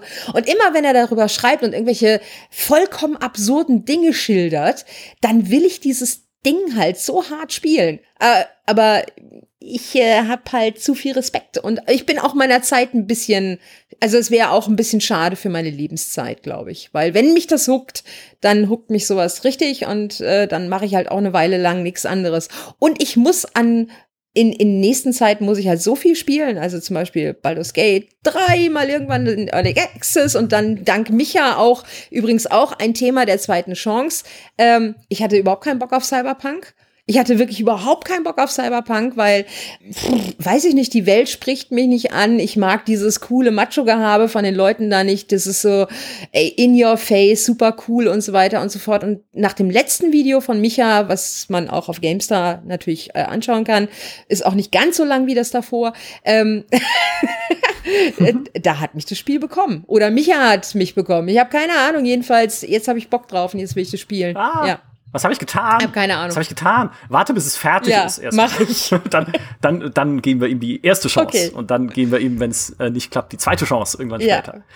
Ähm, ist aber spannend. Warframe habe ich auch mal versucht zu spielen, aber ich glaube zum exakt falschen Zeitpunkt, weil sie irgendwann den Einstieg dieses Spiels komplett überarbeitet haben, so dass er äh, viel besser inszeniert mhm. ist und dich viel mehr in dieses Universum mit reinnimmt. Und ich habe es aber, glaube ich, zu einem Zeitpunkt gespielt, da war es noch nicht mhm. überarbeitet und es war furchtbar. Ja. Also du, du, du kommst rein und es ist einfach, die Story ist uninteressant, äh, es ist uninteressant, wer du bist, du verstehst es ja. nicht, äh, du weißt gar nicht, du wirst zugebombt mit Begriffen, die dir nichts bedeuten, ja. plus auch mit Gameplay, das dir nichts bedeutet, weil mhm. da irgendwie, allein schon, wenn ich sehe, ein, es gibt lauter Ressourcen und irgendwie ja, es wird schon irgendwie alles wichtig sein für Crafting und für Fähigkeiten und für sonst was alles, aber ich blick nicht durch. Und es erschlägt dich. Wenn ich böse bin, kann ich sagen, es hat sich trotzdem nichts geändert, weil ich habe es nämlich auch gespielt damals, als es ursprünglich rauskam, oder so ein paar Monate später. Und dann, als diese Neuerung war, und ich fand es immer noch undurchsichtig, unpersönlich, langweilig. Bei Warframe ist ja der, die, das Absurde, dieses Spiel, äh, da ist dieses, da entpuppt sich dieses Problem, was du vorhin gesagt hast, man soll auf seine Core-Gruppe hören und dann verbessern, was die sagen. Ja, das haben sie bei Warframe gemacht, aber dadurch ist es für Neueinsteiger eigentlich nicht so geeignet, weil du trotzdem jetzt 25 Stunden spielen musst und dann kommt die, die eine coole Story-Mission, ja, ja, über die alle reden, wenn sie über Warframe reden, gibt's die eine Mission, wo alle sagen, oh, das ist so geil, aber du musst halt 25 Stunden erstmal spielen dafür. Und, ja, aber, ähm, Warframe, ja, aber Warframe, äh, Warframe ist ja auch kein Story-Game, Peter. Ja, entschuldige Ja, bitte. aber, Ähm, ähm, ja, aber, Aber, aber nee, nee, Moment. Lass, lass, Warframe ist ein, äh, ein Metagame. Also Warframe ist so hart ein Metagame, äh, wie es ein Path of Exile ist, äh, äh, oder wie es äh, idealerweise in, in Diablo 4 wird, wenn wenn es cool ist, ja. Äh, äh, das ist, oder auch schon Diablo 3 natürlich war, auch insbesondere mit den Seasons, aber nicht so deep, wie es hätte sein können. Ähm, das ist halt ein Metagame. Und, und du bastelst halt an, an, dem, an diesen Frames rum und du jagst diesem Zeug hinterher und du versuchst minimalste äh, Feintunings noch vorzunehmen an dem, was du kannst und, so- und so weiter und so fort. Die Story ist in Warframe völlig irrelevant. Also natürlich ist sie schon relevant. Sie haben sie ja ausgebaut und es gibt jetzt auch eine. ähm, und, und die Welt ist ja äh, so absurd und so, so, so bekloppt äh, und, und äh, also äh, ich frage mich, wie man auf die Ideen kommt, ohne ständig mit Drogen vollgeballert zu sein.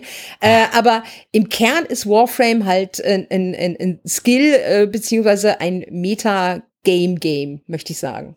Ja, aber das meine ich ja gerade, dass äh, wir reden ja immer noch von zweiten Chancen. Bei der, wenn bei der ersten Chance dieses Universum mich nicht packt oder also ich verstehe nicht, wie jemand äh, Warframe spielen kann und und also ich persönlich habe da keine Emotion und wenn ich keine Emotion habe, ein Diablo 4, da würde ich dir widersprechen, das werde ich spielen, weil es coole Atmosphäre wahrscheinlich hat, ja, weil äh, einfach das, das mich einen reinzieht, ja. Aber ein Warframe zieht mich überhaupt nicht rein, hat mich am ersten Mal nicht reingezogen, hat mich am zweiten Mal nicht reingezogen. Ich werde mich hüten, das noch mal irgendwann eine Chance zu geben. Auch da kann Sascha noch so sehr davon schwärmen und ich gönn's ja auch jedem, der Spaß damit hat. Aber ähm, das ist halt, da wurde halt nicht die Chance, äh, nicht für Leute gemacht, quasi, die, die Ja, beim bist ersten halt Mal nicht reinkamen, sondern es wurde halt gemacht für Leute, die das erste Mal eigentlich schon ganz nett fanden, aber es war noch zu wenig Content oder Ja, so. aber du bist ja auch nicht Zielgruppe offensichtlich. Also ich fand es beim ersten Ja, Mal auch äh, nicht so geil, aber ähm, also wenn ich mir, wenn, wenn ich die Zeit hätte und äh, also wenn ich noch mal 24 Stunden am Tag mehr hätte, würde ich das mit Sicherheit mal ausprobieren. Einfach deswegen, weil ich auf so eine, auf so einen Kram halt total abfahre. Auf so ein, so, ähm, keine Ahnung, so im Internet mal nachlesen, was man da noch machen kann. Natürlich ist es bei Warframe dann immer auch noch mit wahnsinnig viel Arbeit verbunden, um an den Krempel ranzukommen. Schöner wäre es natürlich, wenn man sich das einfach so zusammenklicken könnte und, und mal ausprobieren könnte, wie, wie funktioniert's denn und so weiter und so fort. Aber ach, ne?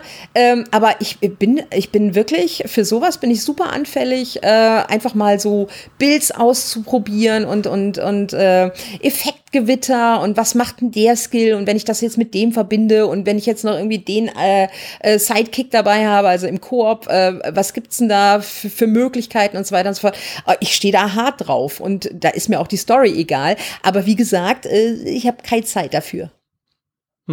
Das äh, ein Spiel, da, bei dem ich versucht habe, ihm eine zweite Chance zu geben, wo es was dann äh, gescheitert ist, äh, bevor jetzt noch hier jemand denkt, ich war immer so positiv oder so, was für ein irriger Eindruck, ähm, das war Destiny 2. Ähm, weil ich habe Destiny 2 auch damals, als es rauskam, angefangen zu spielen, weil ich davor schon, eigentlich ist es die dritte Chance dann, weil ich davor schon Destiny 1 gespielt habe und mir dachte, äh, ja, also pff, konfuse Story, ich weiß nicht, was ich da mache, irgendwie d- absolut generische, äh, das, die, die Stadt und die Mauer und der Wanderer und äh, Das, der Wanderer bist der- ist die der Kugel, Beschützer. oder? Ist dieses Ei, oder? Ne? Ja. Die, genau. Ja, Möglich. Der Traveler, Ja, genau. genau. Der er gibt ja. dir Ja, das genau. Licht. Ja, das Licht und du bist, du bist der Beschützer und äh, Wenn man einfach keine, keine Beschützer, die Ideen um dich hat, dann rumrennen. nimmst du einfach irgendwelche Generischen äh, Dinger. Subjekte, äh, Substantive und Ja, stimmt, ja. Licht- Das, darauf müsste man Spiele mal abklopfen, so, ja. Ähm, so, und dann habe ich mir gedacht, gut, spielst du Destiny 2? Dann habe ich Destiny 2 angefangen ähm, und da ging es mir genauso. Und dachte mir dann so, ach, ja, also ich verstehe wieder nicht, was soll das? So, dann habe ich letztes Jahr auch ungefähr, äh, also ungefähr vor genau einem Jahr mit Google Stadia zugelegt. Und ähm, da gab es dann auch Destiny 2. Und äh, es war eigentlich, eigentlich war das schon so ein bisschen ein verzweifeltes, ich musste irgendwie eine Ausrede finden dafür, Stadia zu haben. Spiele ich doch noch mal Destiny 2, weil vielleicht ist es ja wenigstens mit Streaming besser. Und mit diesem Premium-Paket, was dann automatisch mit dabei war, wenn man äh, Stadia Premium Plus Dings, also dieses Bezahlding für Stadia hatte, was dabei war, wenn du es bestellt hast. Und dann habe ich es halt irgendwie auch wieder fünf Stunden gespielt und ja, ist halt nettes Gunplay und so, und aber irgendwie, dann hat es mich wieder verloren, weil es mich halt wieder nicht schafft, äh, mich irgendwie sinnvoll in dieses Universum reinzuziehen und einzubinden. Und es, so, es ist alles, alles in diesem Spiel ist für mich absolut beliebig vom Setting her. Mhm. Du kannst ja dann auch lustig im Spiel rumspringen und sagen, okay, ich mache jetzt das, ich mache jetzt jenes. Und dann ist irgendwie auch, dann sind auch so die Story-Kampagnen, die du halt spielen kannst, wie du lustig bist. Inzwischen glaube ich nicht mehr, weil sie welche rausgenommen haben im letzten Update, aber zu dem Zeitpunkt war es so. Ähm, wo ich dann irgendwie auch konfrontiert werde mit irgendwie, okay, das ist der Prophet. Und ich habe keine Ahnung, wer ist und, das? Äh, Warum ja. ist der wichtig? Und dann hat's mich wieder verloren. Und das, obwohl ich eigentlich grundsätzlich dieses Loot-Gameplay absolut mag, weil ich habe Diablo, ich, hab, ich spiele jetzt wieder Diablo 2, ich Idiot, ja. Mhm. Das ist, glaube ich, die 125. Chance für Diablo 2, ja. äh, aber jede, jede klappt. Ähm, aber das, das grabt mich nicht.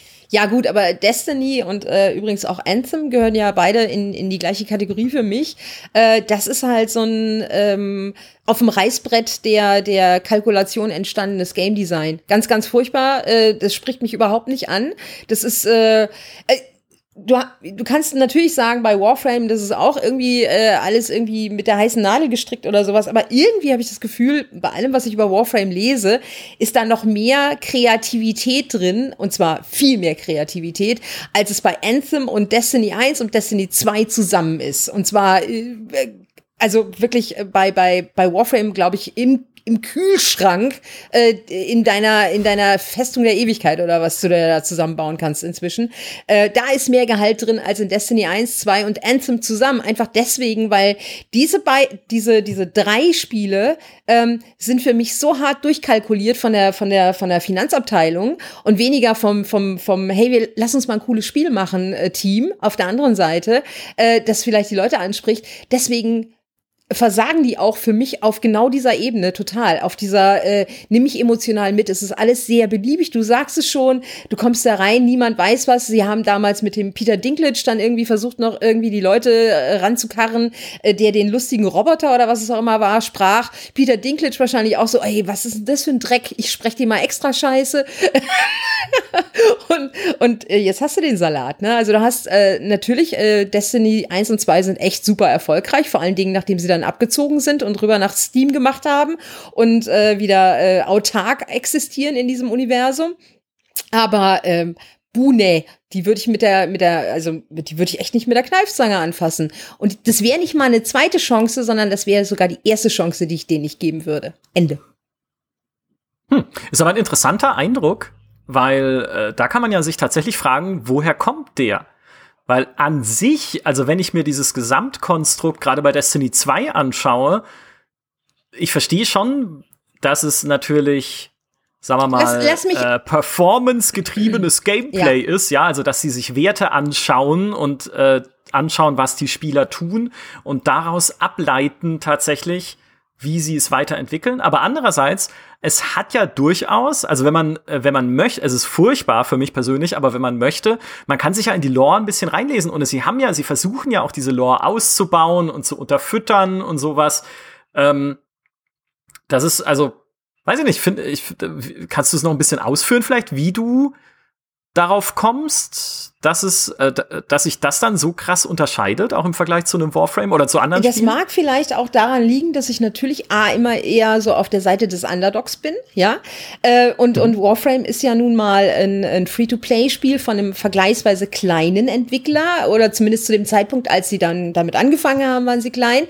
Und ähm, auf der anderen Seite hattest du halt damals, insbesondere bei Destiny 1, lass mal Destiny 2 jetzt weg, aber bei Destiny 1 war halt dieser riesen Marketing-Koloss dahinter, ja. Und, und ständig wurden Zahlen durch die Welt geworfen. Irgendwie die teuerste, das teuerste Dingsbums aller Zeiten und hier der 10-Jahres-Plan, um das Ding am Laufen zu halten und Service-Game äh, from Heaven or from Hell, je nachdem, wie man wie man es sich anschaut.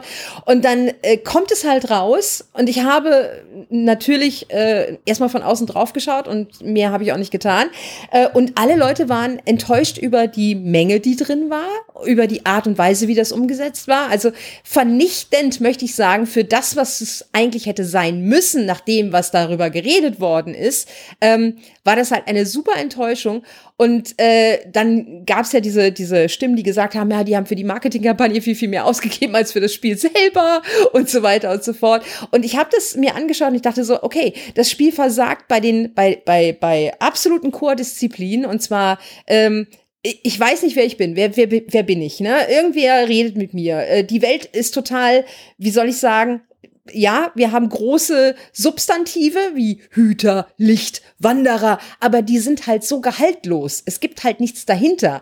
Und ich weigere mich, äh, wegen eines guten Gunplays äh, dann sowas zu spielen, was für mich ganz klar dann eben von, keine Ahnung, ähm, äh, der, äh, wer auch immer für solche Spielkonzepte verantwortlich ist. Also wir brauchen ein Spielkonzept, das lange lebt, das, äh, dem wir ständig irgendwas reinballern können, äh, in Form von DLCs, neuen Waffenskins und so weiter und so fort.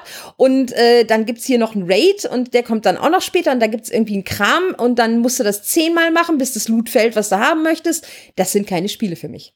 Also das sind keine Spiele für mich, die halt so hart durchkalkuliert wirken, ähm, auf den maximalen Gewinn bei minimalem Einsatz in Anführungsstrichen. Und zwar auf der kreativen Seite. Mhm. Ist spannend, weil theoretisch könnte man ja dasselbe sagen über so Paradox-Strategiespiele, die halt ja auch angelegt werden als äh, Grundgerüst, sag ich mal, als wenn sie gut gemacht sind, als schon gutes und spaßiges Grundgerüst, aber die ja dann auch natürlich über die Jahre ganz viele DLCs bekommen und weiter ausgebaut werden, planvoll. Ja, also ist ja nichts, was irgendwie durch Zufall passiert, aber irgendwie haben die dann Vielleicht, weil sie auch weiß ich nicht, vielleicht weil sie sich beim Marketing mehr zurückhalten, ja, oder weil sie halt. Die, die gehen halt nicht mit der dicken Hose auf die Straße und sagen, hier, äh, das größte Spiel seit Erfindung des Spiels. Ähm, das zum einen nicht. Und zum zweiten, äh, Strategiespiele funktionieren auch in meiner Wahrnehmung anders als Shooter, ja. Also Shooter sind jetzt nicht dafür, also selbst die, selbst Loot-Shooter wie Destiny, wo du halt irgendwie äh, Waffenlevel 325 brauchst, um in den, äh, äh, in den nächsten Raid rein zu dürfen oder wie das auch immer da funktioniert. Aber so ungefähr wird's funktionieren. Ähm, äh, die sind ja dann trotzdem noch wahnsinnig weniger komplex als die Paradox-Spiele, ja. Also äh, wenn, wenn du ein Paradox-Spiel äh, spielst, äh, dann musst du ja auch vorher erstmal einen Profess äh, Professor in ähm, weiß ich nicht, äh, Strategie und Geschichtswissenschaften haben. und, äh, und keine Ahnung, äh, äh, Shooter, Shooter sind ja eher auf der, auf, in der Wahrnehmung eher auf der simplen Seite des Spektrums und Strategiespiele von Paradox sind das absolute Gegenteil davon. Und äh, die funktionieren in meiner Wahrnehmung schon einfach ganz Das anders. Lustige ist aber, dass man bei diesen äh, Strategiespielen vergleichsweise leicht wichtige große Änderungen vornehmen kann, weil im Zweifelsfall müssen sie einfach nur einen Wert ändern von einer Einheit, ja, dass jetzt das äh, Raumschiff in Stellaris irgendwie ähm, 500 Credits äh, billiger ist und plötzlich ist das Spiel ganz anders. Und dann hast du natürlich das Paradox-Spiele, ja, da ist ja jede Partie anders, ist ja nicht so wie in einem Shooter, okay, der Level, ja, den haben wir jetzt gebaut. Und wenn wir den umbauen müssen, dann, dann muss ja erst wieder ein Grafiker dran und was nicht alles. Und äh, bei einem Stellaris wird die Galaxis einfach neu generiert, ist ganz was Neues. Ähm, ich finde, obwohl sie komplexer sind, sind sie, glaube ich, einfacher zu verändern auf einer fundamentalen Ebene. Natürlich, das glaube ich auch, auf jeden Fall. Alleine schon, was, was, äh, was die ja. Engine da äh, im Weg dir steht bei einem, bei einem, äh, genau, ja. Ja, aber ich denke, also um noch mal so aus Spielersicht zu sprechen, ähm, ich denke, es hat schon auch was mit deinem Auftreten zu tun, wie viel dir verziehen Ja, natürlich. Wird. Oder wie sehr dir dann auch diese zweite Chance gewährt Aber vollkommen. wird am Ende. Und das ist, ein, das ist halt eine super subjektive Betrachtungsweise, weil wenn man objektiv sagt, naja, gut, die machen halt Werbung, um halt irgendwie äh, eine große Zielgruppe anzusprechen. Aber subjektiv kann man natürlich immer sagen, klar, wenn mir jemand auf der E3 äh, auf einer Bühne steht und sagt, This is awesome. This is the most amazing role-playing game from BioWare ever. Mhm. Ja, Anthem. Ne? Und ähm, dann spiele ich's und denke mir so, Roleplaying Game. Ja? Okay, ich kann Waffen und meinen Helm ändern. Mehr haben wir nicht. Ja, Dankeschön, Freunde. Das, äh, ja, ist halt nicht das, was man von BioWare erwartet. Aber sie haben natürlich mit dieser Erwartungshaltung gespielt im, Vorne, ja. äh, im, im Vorfeld.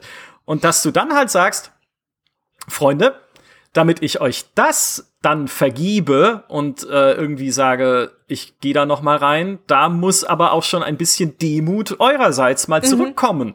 Und ein, äh, hat BioWare dann ja auch getan, ähm, ein, äh, ja, halt wirklich ein offenes Eingeständnis. Wir haben hier Fehler gemacht. Haben sie auch zu äh, Fallout 76 zu mir gesagt im Interview, als ich gefragt habe, ja, aber Freunde, NPCs, ne? Ich meine, war es, war es wirklich so überraschend, dass Leute NPCs wollen in dem Spiel? Wo sie dann gesagt haben, sie haben das einfach falsch gemacht. Und natürlich kann man jetzt sagen, ja, natürlich ist es ein PR-Eingeständnis, äh, weil sie sich natürlich nicht hinsetzen dürfen in dem Moment und sagen, ja, nee, wir haben alles richtig gemacht. Alle Leute, die sagen, da müssen NPCs rein, sind dumm, aber jetzt machen wir es halt. Ja? Also, das wäre brillant, das, das Interview. Ist natürlich auch, da würde ich Geld für, würde ich Geld also, bezahlen. Natürlich ist es auch im Interesse. Es wäre auch gut, ja. Ja, ich auch. ist jetzt natürlich auch im Interesse ihres Arbeitgebers oder ihrer, äh, sage ich mal, ne, also, dass sie sagen, okay, wir haben einen Fehler gemacht, wir geben das zu und wir machen jetzt weiter. Aber ist ja egal. Trotzdem möchte ich das einfach auch das gehört halt auch zu diesem auf mich zugehen als Spieler, dass man mal sagen kann, Leute, wir sind dumm, wir hatten Unrecht, ihr habt Recht und jetzt machen wir es besser. Ja? Und ähm, wenn das fehlt, oder du das Gefühl hast, okay, auch das ist ja oft so, auch wenn wir jetzt zum Beispiel mit PR zusammenarbeiten bei größeren Spieleserien, wo es immer heißt, der nächste Teil ist der beste. Und wenn dann der nächste Teil irgendwie nicht so gut war, dann sagt man ähm, irgendwie so ein paar Monate später, ja, okay, wir wissen schon, der letzte Teil war nicht so gut, aber der nächste wird der beste. Mhm. Und dann, wo du dann so denkst, Leute, ein, einmal vielleicht. Ja, genau. Ja, nee, aber nicht, nicht lernt mal, weil das ist ja durchaus in dem Universum, aus dem sie sprechen, macht, ergibt es ja sogar mhm. Sinn, ja. Aber seid doch mal ein bisschen authentisch wenigstens und ein bisschen Boots to the ground, ja, und, und sagt doch einfach mal dann so, okay, wir versuchen halt diesmal nicht die Sterne vom Himmel zu holen, sondern ähm, wir sind halt hier und da iterativ gerade unterwegs und machen halt irgendwie die Mündungsfeuerschatten besser, um mal was anzusprechen, was jetzt gerade in GameStar TV diskutiert wurde von Fritz. oder, oder lass, oder was auch immer es ist, ja, oder keine Ahnung, mehr Einheiten rein oder äh, wie auch immer dann. Und ähm, lasst halt mal das, äh, das Marketing, hängt es mal ein bisschen niedriger auf. Aber so kannst du halt nicht denken. Ne? Also äh, doch. So, niemand, der Marketing macht, also, denkt so du. Du, du kriegst ja, du kriegst ja, ähm, du kriegst ja, äh, also um jetzt mal äh, einen Fall zu haben von äh, über den ich jetzt äh, in diesem Jahr mal ein bisschen was berichtet habe, so aktiv als Testerin. Und zwar Half-Life Alex, ja. Ähm, da ist äh, Valve kam halt irgendwann mal um die Ecke und hat gesagt, pass mal auf, wir machen hier gerade ein VR-Spiel, ja, und guck mal hier, so sieht's aus. Und ein paar Monate später war es da. Und es gab halt nix Großes im Sinne von, ey, das wird das geilste VR-Spiel aller Zeiten. Nichts haben die, haben die gesagt. Also Valve zieht sich halt nicht die dicke Hose an und stellt sich dahin äh, auf irgendeine Messe oder oder macht halt irgendwie äh, äh, keine Ahnung hat hat äh, hat dann noch irgendwie Spokesperson die ähm, äh, semi äh, semi äh, Promi ist oder sowas und und für die Werbe macht oder so die machen das halt einfach die hauen dann das Spiel raus und dann ist es awesome ja? Ähm, und es geht halt auch anders. Also du kannst auch als großer Publisher, äh, im Anführungsstrichen, also Valve ist ja, hat ja so eine Sonderposition, aber du kannst also auch als jemand, der echt Asche hat, richtig viel Asche hat und der richtig fett auf die Marketing-Tube drücken könnte, kannst du halt auch einfach sagen, ja, hier, da ist das Spiel. Und jetzt äh, enjoy. Ja, wobei Valve ist halt einfach auch für Valve Geld, also ich meine, es gibt ja einen kompletten Valve-Podcast, den ihr euch anhören könnt bei GameStar Plus, Hashtag Werbung, wo wir drüber sprechen, warum Valve einfach nicht normal ist. Ja, die haben so halt, die haben ja halt Steam, was die größte Werbeplattform ja, überhaupt für die ist, ne? Also klar. Erstens, genau, und zweitens, äh, denken sie aber auch anders in dem, was sie tun. Weil auch ein klassischer Publisher also arbeitet einfach anders als Ja. Valve. Auch investorengetriebener, ne, muss man Ja. ehrlich sagen, weil du kannst natürlich auch als Electronic Arts also wie absurd wäre es denn? Stell dir vor, du stehst dann da bei deiner E3-Pressekonferenz, die es ja dieses Jahr so eh nicht gab, aber die es äh, so Tradition hat, wo du dann sagst, ja, die ist ja, pff, also gut, FIFA halt läuft wahrscheinlich, Madden ist jetzt nicht so der große Wurf, aber da haben wir ein paar neue Animationen drin und Battlefield 6, da, da also da gucken wir halt mal, ich meine, es wird fertig, wenn es fertig wird. Ach, und Dragon Age machen wir noch. Äh, ist vielleicht wieder ein Rollenspiel. Ne? Sondern du musst halt dann, du musst halt auf die Kacke hauen, einfach um zeigen zu können, auch den Leuten, einerseits den Spielern, ja, wir haben was Geiles für euch im Angebot, aber natürlich auch deinen Investoren sagen zu können, hey, hier entstehen immer noch bei uns Dinge, die richtig geil sind. Ja, aber, Ja? aber es ist, äh, okay, aber es gibt ja auch eine ne, ne Kategorie dazwischen. Also du kannst es machen wie Valve, du kannst sagen, hey, hier unser neues Half-Life, ihr wisst schon, geiler Scheiß. Äh, okay, müsst ihr noch die Brille für 1079 kau kaufen, aber so what?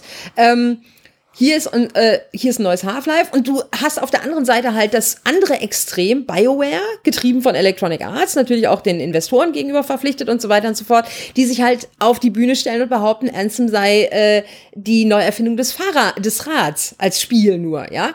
Und es gibt aber auch was dazwischen, ja. Man kann auch sich einfach mal hinstellen und sagen, hey, ähm, das wird ein super Spiel, äh, wir, äh, also du musst ja nicht sofort wieder mit Superlativen um, die, um, um dich rumwerfen. Du musst ja nicht äh, irgendwelche äh, Erwartungen schüren, ähm, die äh, einfach auch nicht erfüllbar sind, weil, weil wir ja jeden Tag äh, wirklich geile Spiele spielen können. Und da noch mal eins draufzusetzen, ist halt sowieso schon per se ultra schwierig, ja.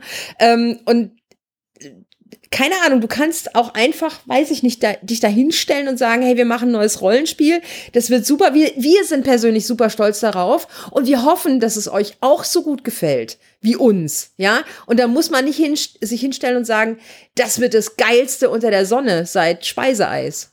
Ja. Ich glaube, ich glaube, dass das Beste, was du wirklich haben kannst, und das ist was, was Paradox geschafft hat, einfach vielleicht auch, weil sie so in einer Nische angefangen haben. Ja, Strategiespiele sind halt nicht so riesig, wie äh, Loot-Shooters geworden sind oder Battle Royale oder äh, all die anderen riesigen Phänomene da Dotas, draußen, MMOs, ja, ja, und genau. so. Äh, Do ja, Dotas, ja, League of Legends, genau und so. Dass sie es schaffen oder geschafft haben, ich glaube, eine der größten Stärken ist es, dass ihre Community für sie spricht. Also, dass du, weißt du, ich meine, Paradox macht auch Werbung, ja, und Marketing und macht auch jedes Jahr ihre PDX-Con, äh, wo sie Leute einladen und Bühnenveranstaltungen machen und erzählen, wie toll ihr nächstes Spiel wird. Aber ihr Vorteil ist es, dadurch, dass sie halt auch sehr aktiv sind in ihren Foren und immer Dev Diaries machen für alles, was sie halt irgendwie patchen und an DLCs vorhaben und so, haben sie sich halt so eine Community rangezüchtet, die halt genau diesen Ausstrahleffekt auch hat, den ich vorhin schon erwähnt habe. Wenn es darum geht, okay, ich mache halt erstmal diese Kernzielgruppe glücklich und die wird dann schon nach draußen radiieren, ja, also aus, ausstrahlen heißt es, glaube ich, auf Deutsch, dass meine Spiele cool sind und dass man bei uns drauf vertrauen kann, dass diese Spiele auch weiterentwickelt werden, dass auf äh, Feedback gehört wird. Nein, nicht auf alles Feedback, aber halt auf manches oder auf selektiv auf das, was man für sinnvoll hält und so. Und ähm, wenn du es hier halt schaffst, so eine Community aufzubauen, entweder halt durch jahrelange gute Kommunikation und Arbeit oder halt indem du zeigst, okay, wir bleiben erstmal ne, No Man's Sky, wir bleiben halt erstmal an dem einen Ding dran und machen es gut, bevor wir Tabula Rasa machen und weitergehen zum nächsten. Hätte Hello Games ja auch machen können und sagen können, okay, No Man's Sky, haben wir jetzt ein paar Millionen Mal verkauft. Gut, als nächstes kommt No Man's Submarine. Ja, und wir machen dasselbe unterm Untermeer mit Multiplayer und äh, Story Quests Und Planeten. oder so. ja, Unterwasserplaneten. Ja. hätte man ja machen können. Aber äh, sie haben halt gesagt, okay, wir bleiben halt an dem einen Ding dran für euch. Und das hat ihnen dann halt auch ja, es hat ihnen halt diese, diese Fan-Community auch wieder, äh, wieder eingebracht oder sie Ja, du gestärkt, musst das die dann auch- Mhm. wieder rausgehen kann und anderen Du erzählen. musst es aber auch äh, finanzieren können. Und ich weiß nicht, in welchem, äh, Ja. äh, wie, wie Hello Games das geschafft haben, aber offensichtlich Das haben sie es irgendwie geschafft.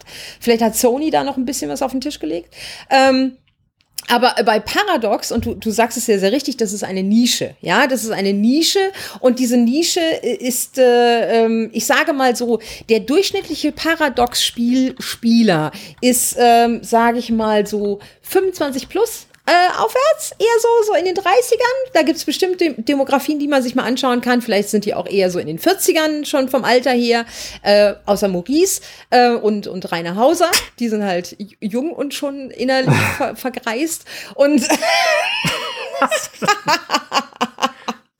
ich bin auch nicht in den 40ern. Ja. Noch ja. nicht.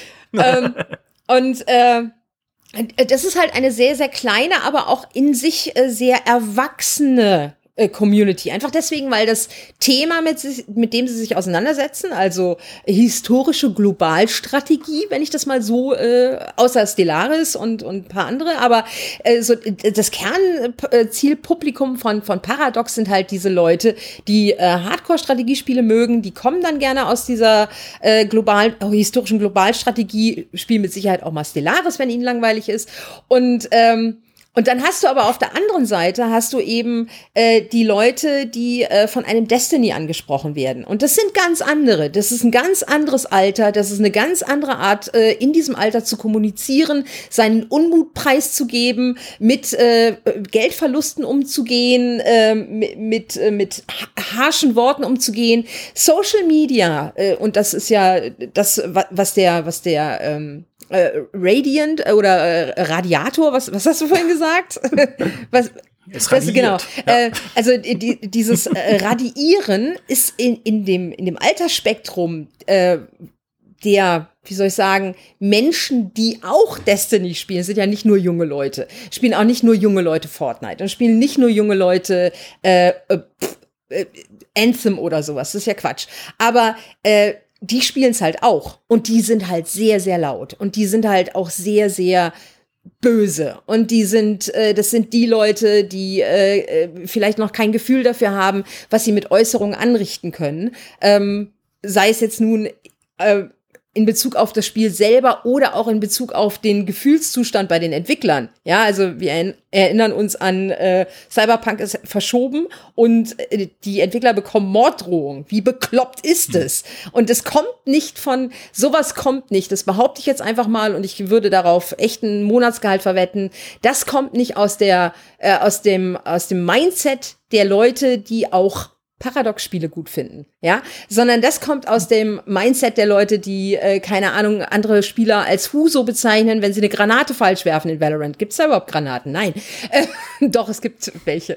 ähm, äh, aber, und, und, äh, und die Paradox-Leute, äh, äh, die äh, strahlen dann eben auf eine ganz andere Art und, und, und auch positiv und, und äh, argumentativ ganz anders als eben die Leute, die in Destiny spielen oder die in Anthem spielen oder die äh, andere Spiele spielen, denen wir vielleicht eine zweite Chance geben sollten, die aber äh, dann beim ersten Mal irgendwie Grütze waren.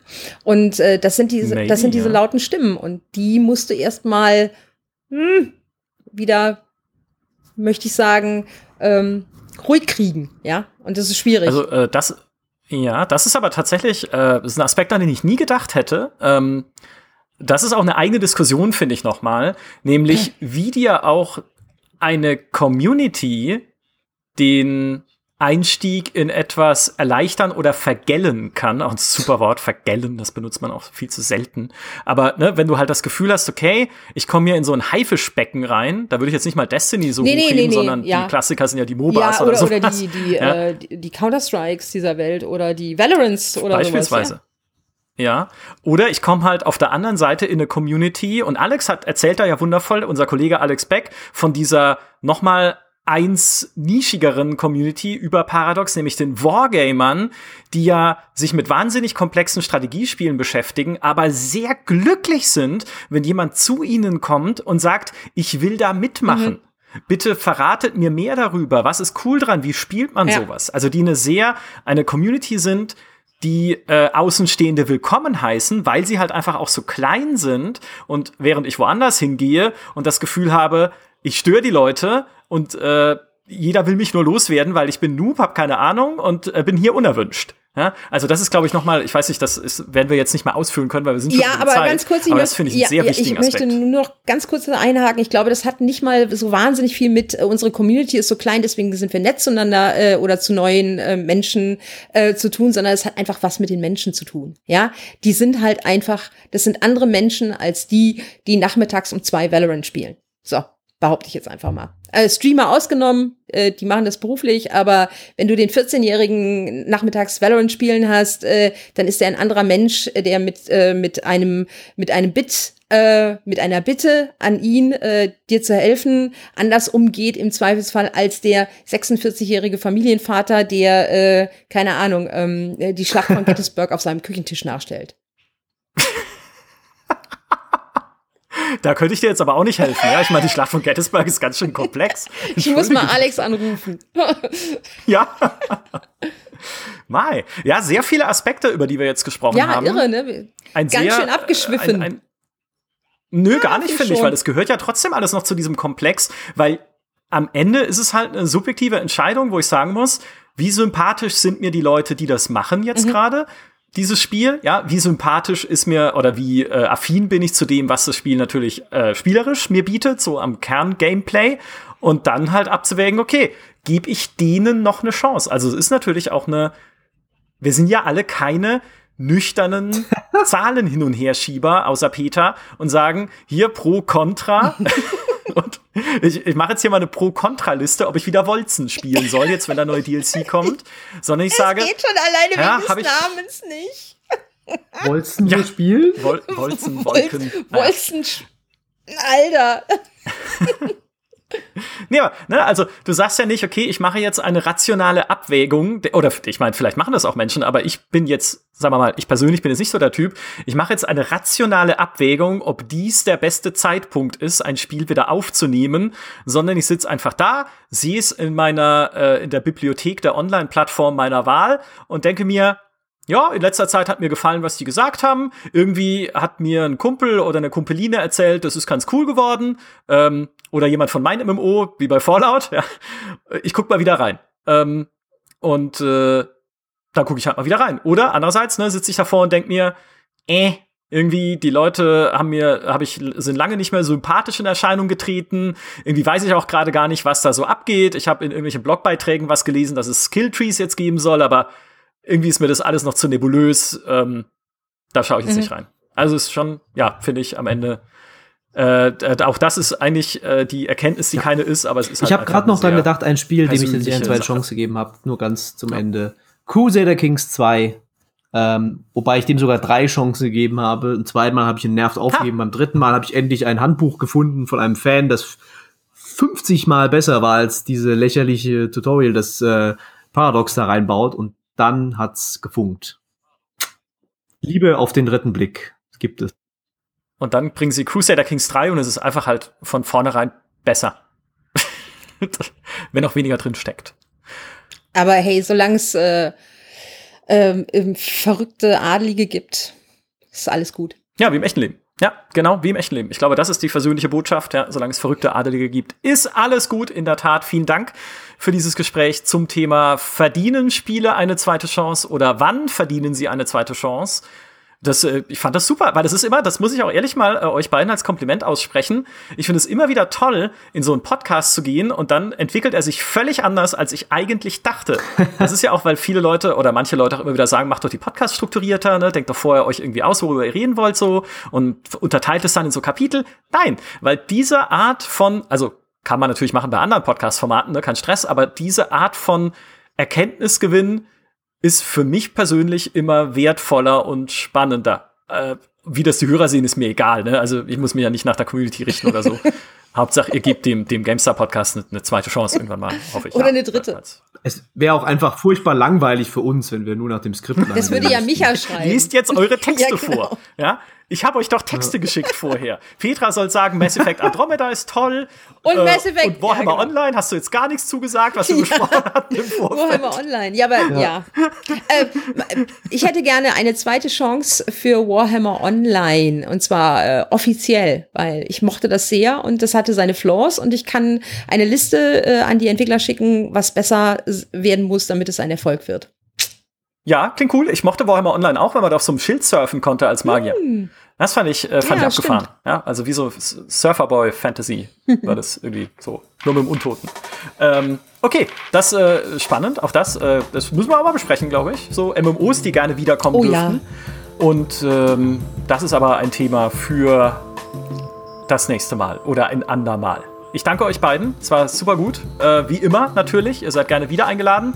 Ich danke allen, die uns zugehört haben bei unserem kleinen Gedankenstrom. Aber wie ich finde, war viel Cooles dabei. Und äh, wir hören uns dann einfach wieder in der nächsten Podcast-Folge. Macht's gut. Bis dahin. Tschüss. Ciao.